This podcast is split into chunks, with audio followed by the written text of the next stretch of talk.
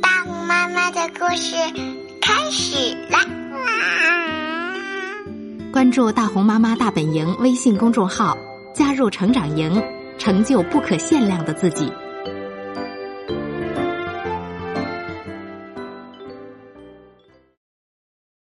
森林大熊，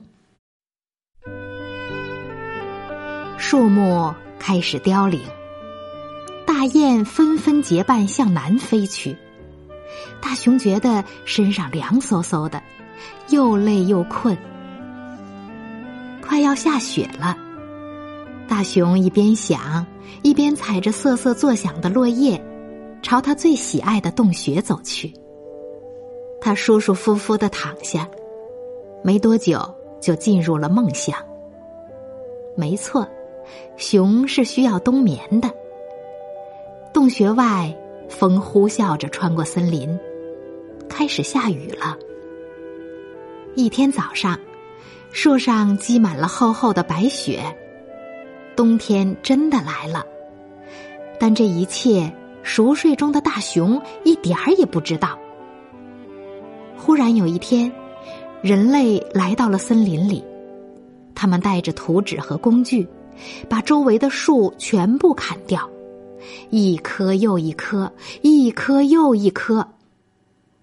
大卡车载着一群大汉开进这片荒野，他们借助起重机等各种机器，在森林中间建了一座工厂。可是地面冻得比石头还硬，挖土机也没法深挖下去。春天来了。在深深的洞穴里沉睡了一冬的大熊终于醒了。睡了那么久，想要起身还真不容易。大熊连打了好几个哈欠，缓缓的往洞口爬去。强烈的光线刺得他睁不开眼睛。难道我还在做梦？大熊心里纳闷儿，揉了揉眼睛。天哪，怎么回事儿？他终于看清了，整座森林消失了。大熊吃惊的打量着眼前的工厂，半天没回过神儿来。正在这时，工厂管理员跑了过来：“喂，说你呢，快去干活！”管理员嚷道。大熊吓了一跳：“对不起。”他说。可我是一只熊啊！一只熊，管理员吼了起来：“别逗了，你只是一个肮脏的大懒虫罢了。”管理员气呼呼的押着大熊去见人事主任。我是一只熊，大熊礼貌的说：“这个您看出来了吧？”我看到了什么是我的事儿。人事主任咆哮着，而且我可以告诉你，我没看到什么熊，只见到一个肮脏的不刮胡子的大懒虫。说着，人事主任把大熊带到了副厂长那儿。副厂长已经听说了大熊的事儿，他简直怒不可遏。当大熊走进办公室时，副厂长正坐在办公桌旁和厂长通电话。我们这儿有一个懒惰的工人，太不像话了。副厂长说：“他居然说自己是熊，一只不折不扣的熊。”我知道您的时间十分宝贵，厂长先生。可是这个不刮胡子的大懒虫，您必须亲自见见。厂长抽出一点时间，打量了大熊一下，他没有尖叫，也没有咆哮。只是从报纸后面抬头看了一眼，说了句：“肮脏的家伙。”他用的词是“家伙”，为了避免重复别人说过的懒虫。带他去见董事长。董事长已经知道了，正等着见他呢。董事长是工厂里权力最大、赚钱最多的人，办公室当然也是最大的。可他却总是无事可做，无聊的很。董事长静静的听着大熊讲述自己的经历，他有大把时间，很开心有这种消遣。哦，董事长说：“这么说，原来您是一只熊啊！”天哪，大熊舒了一口气，终于有人肯听我讲话了。这个嘛，我们还得再研究研究。如果您真的是熊，那就证明给我看。”董事长说道。“证明？”大熊问。“对。”董事长答道，“因为真正的熊只有动物园和马戏团里才有。”为了证明自己说的有道理，董事长带着大熊去了城里。那儿有一个动物园，车子开了很久。大熊坐的好难受。可是，当动物园的熊看见大熊从车里出来时，全都使劲摇头。不可能，他们说，他才不是熊呢！真正的熊不会坐在车里，而是应该像我们一样待在笼子里面，也可能待在熊圈里。一只年迈的黑熊说。他曾经在熊场的熊圈里生活过好多年。不，大熊怒吼着：“我是熊，一只真正的熊。”你可真固执啊！董事长笑着说：“好吧，那我们就看看，到底谁说的对。附近的大城市里有个马戏团，我们去那儿吧。”于是他们又上路了。大家都知道，马戏团的熊特别聪明，他们会好多把戏，都是跟人学的。马戏团的熊盯着大熊看了好一阵子，才开口说道：“他看着像熊，但不可能是真正的熊。真正的熊不会坐在观众席上。”而是应该像我们一样在台上表演。会跳舞吗？你不会。大熊伤心的说：“你们看嘛！”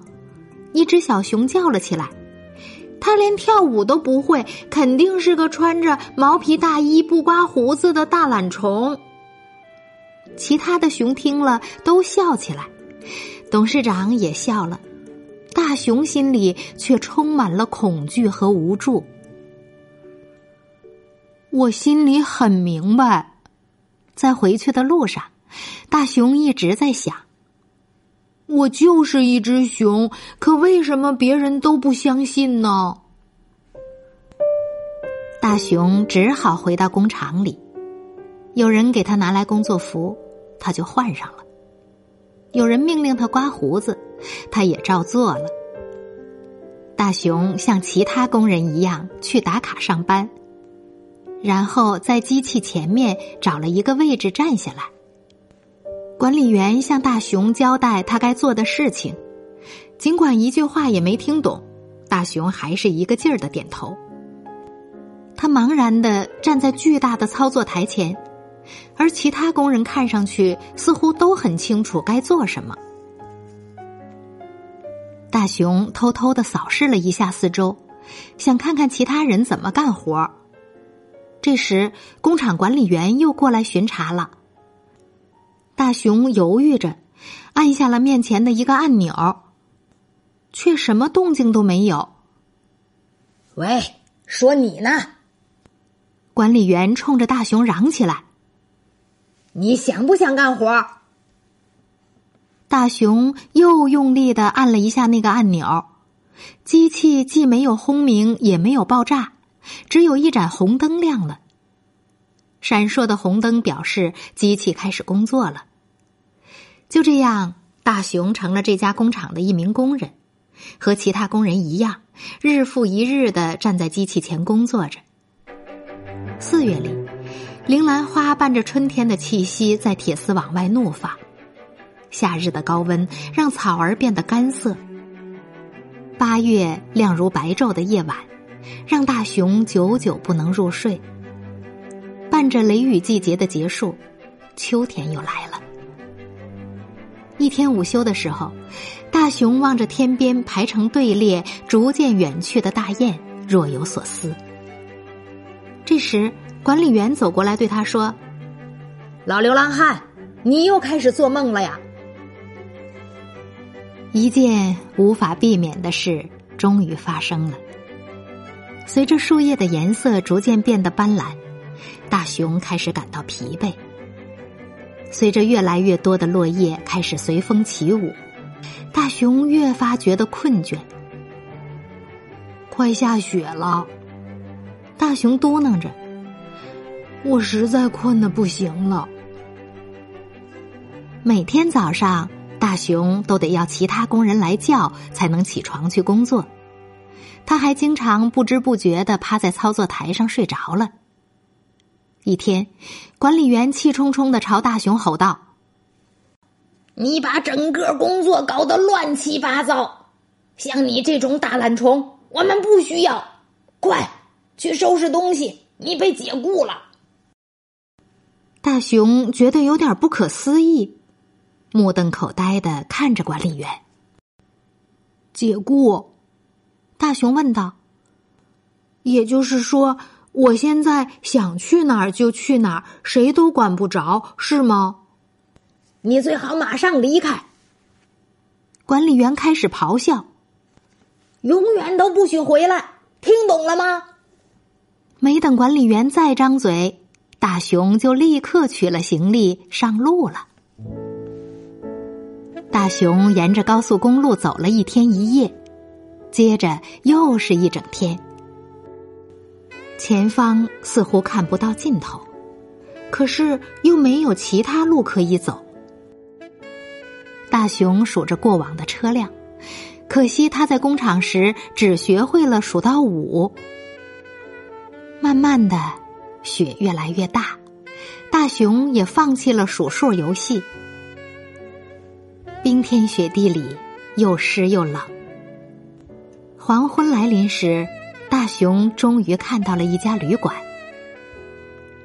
旅馆柜台后面站着一个伙计，他本来没啥事儿可做，却一副忙得不可开交的样子。他让大熊在一边等着，而不是像对其他客人那样问大熊有什么需要。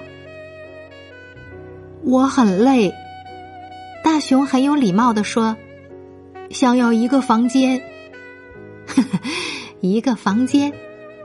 伙计不屑的看着大熊。我们没有空房给工人，更不要说是一只熊了。您说什么？大熊不敢相信自己的耳朵。我说，我们不租房给工人，更别说是一只熊。我听到您说熊。您是说，我有可能是一只熊？伙计的脸刷的变白了，他一把抓起电话，不过这个动作已经多余了。大熊转身走出了旅馆，他踏着积雪，一步步的向森林走去。大熊也不知道自己到底要做什么，他走啊走啊。一直来到一个洞穴前，我得好好想一想。大熊在洞口坐了下来。要不是这么累的话，我真应该好好想想该做什么。大熊不住的打哈欠，他就这么坐着，望着天空发呆，听着风在树木间呼呼的吹过。不知不觉，雪花盖满了他的全身。我肯定是忘了什么重要的事情。大熊想。不过，究竟是什么呢？刚才我们讲的故事叫《森林大熊》。今天的故事讲完了，我们该睡觉了。晚安。